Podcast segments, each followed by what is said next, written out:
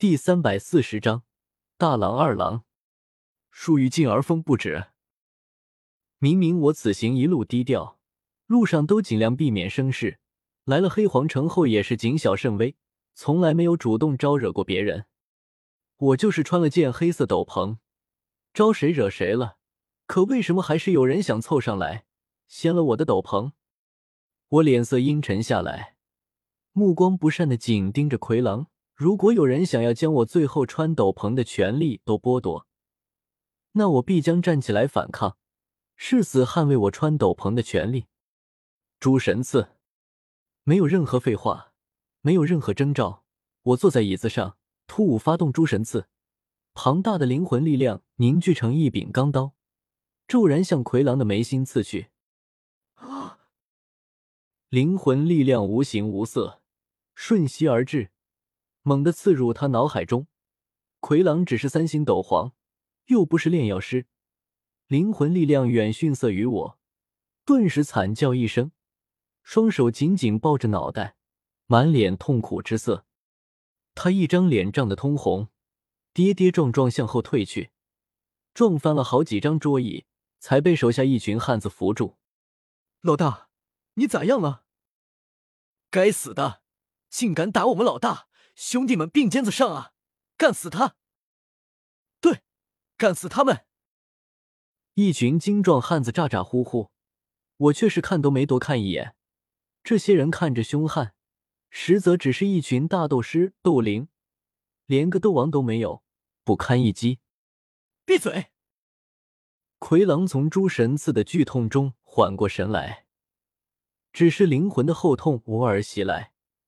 让他那张狰狞的刀疤脸一阵扭曲，牙关咬紧，灵魂上的疼痛就是斗皇强者也不好受。这次真是瞎眼了。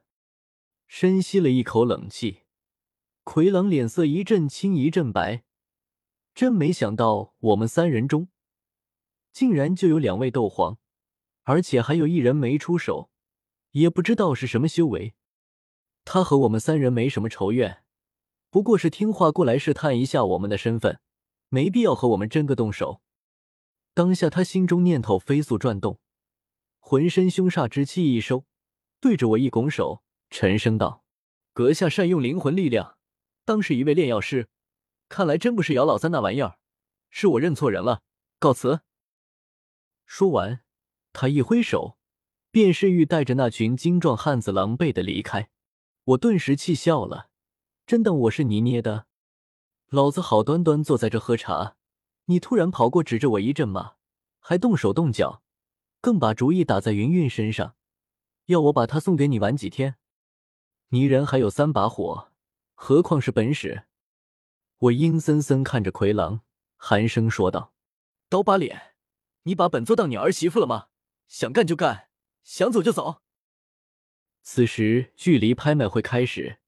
还有这几日时间，我算是明白了一个道理：黑角域这地方不比纳兰帝国，我不惹人，也有人上赶着过来捋我的胡须。我要是想要接下来几天获得安静，避免黑黄宗或其他势力的麻烦，少不得要杀鸡儆猴，让其他人见识见识我的手段。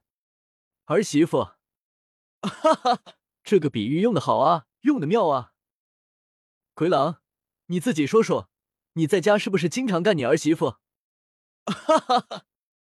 大厅内的人看热闹不嫌事大，顿时哄堂大笑起来，朝着这边指指点点。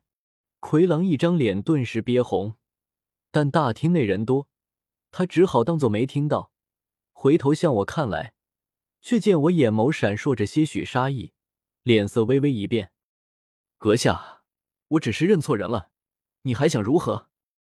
这里可是黑皇宗的地盘，容不得你乱来。那黑皇宗来压我，我冷哼一声，压根没在意这黑皇宗。只是我和天火尊者都是灵魂体。大厅内人影错落，眼尖招呢。奎狼是三星斗皇，我们两人真要动手杀一个斗皇，恐怕会暴露自己是灵魂体的秘密。为了杀这么一个瘪三，有些得不偿失。如此一来，我这边能动手的只有云云，我能让他出手吗？心里总归是有些不愿的。明明这边实力远大于对方，却因为各种原因而无法出手，我心中更不爽了。目光从奎狼身上移开，落在他身边一群精壮汉子上，一个想法突然浮上心头，让我忍不住嘴角微翘，笑得像个恶魔。奎狼，你刚才骂了我，也骂了我这位前辈，我我认出来了，你身边有两个我的仇人，武大郎、杨二郎。你把他们两个杀了，就当是给本座赔罪了。呵呵，不就是认错人吗？谁还不会认错人了？要不是为了给奎狼一个台阶下，我都懒得认错人，要他直接杀两个手下给我赔罪。奎狼听懂了我的话，目光在身边的十来个精壮汉子身上扫过，脸色变得极为难看。要他主动杀了自己的手下，以后别人会怎么看他？他手下的人又会怎么看他？他还能继续统治奎狼帮吗？阁下认错人了吧？他看向我，一张脸阴晴不定，眼神不断闪烁着。我却是不屑一顾，暗道此人果然薄情寡义。他一开口只说我认错人，却没有矢口否认自己身边没有武大郎、杨二郎两人，分明是为了给自己留条退路。只有你会认错人。而本座不会认错，不是吗？或者，我歪了歪头，淡然说道：“我杀了你。”大厅内的嘈杂声没有停下，一个个强者大口喝酒，大块吃肉，热热闹闹的看着热闹。奎狼脸色还是没个定数，他不在两个手下的死活，但这是本质上是他的脸皮之争。亲自动手杀两个手下给人赔罪，就是服软，就是丢了面子。以后几个月甚至几年内，都会不断有人拿着剑士来嘲笑他、讥讽他，是为了面子。迎难而上和两个斗皇，还有一个不知深浅的家伙干上一场，还是宰了两个手下赔罪，息事宁人。好吧，奎狼很快就有了决断，奎狼帮就是个流氓黑帮。他这个帮主也就是个大流氓，向来不要脸皮，也从来没有过脸皮。他在黑皇城早就声名狼藉，阿萨事情做了不知道多少，压根不差这一件。不就是服个软吗？有什么了不起？为了狗屁面子拼死拼活才是蠢货。面子这玩意，值几个铜板？奎狼目光凶光，猛地转身扫过身边十来人。这些精壮汉子被他目光一扫，纷纷如坠冰窖，意识到什么，乱砸砸喊道：“老大，不要！老大，我跟了你十几年了，没有功劳也没有苦劳啊！呜呜，老大，我上有八十老母，下有嗷嗷待哺的孩子，不要啊！”这群煞气腾腾的精壮汉子，此时面对奎狼，却跟小鸡一样。哭哭啼啼的哀求着奎狼，试图让他大发善心，不要选中自己。奎狼却是面不改色，目光在十多人中扫过，很快锁定了两个倒霉蛋。他们或是与他关系没那么近，或是做了什么让他不爽的事情。他身形一晃，猛地就将这两个家伙抓在了手中，紧紧掐住了他们的颈脖。两个倒霉蛋脸色涨红。惊恐不安的瞪着奎狼，老老大不！他们祈求的话没有说完，就被奎狼直接扭断了脖子。接着他运转斗气一阵，硬生生将两颗脑袋扯了下来。炽热的鲜血从断口处喷洒出来，喷的奎狼满身都是，他却面不改色，任由两具无头死尸重重倒在脚下，自己则提着两颗血淋淋的头颅。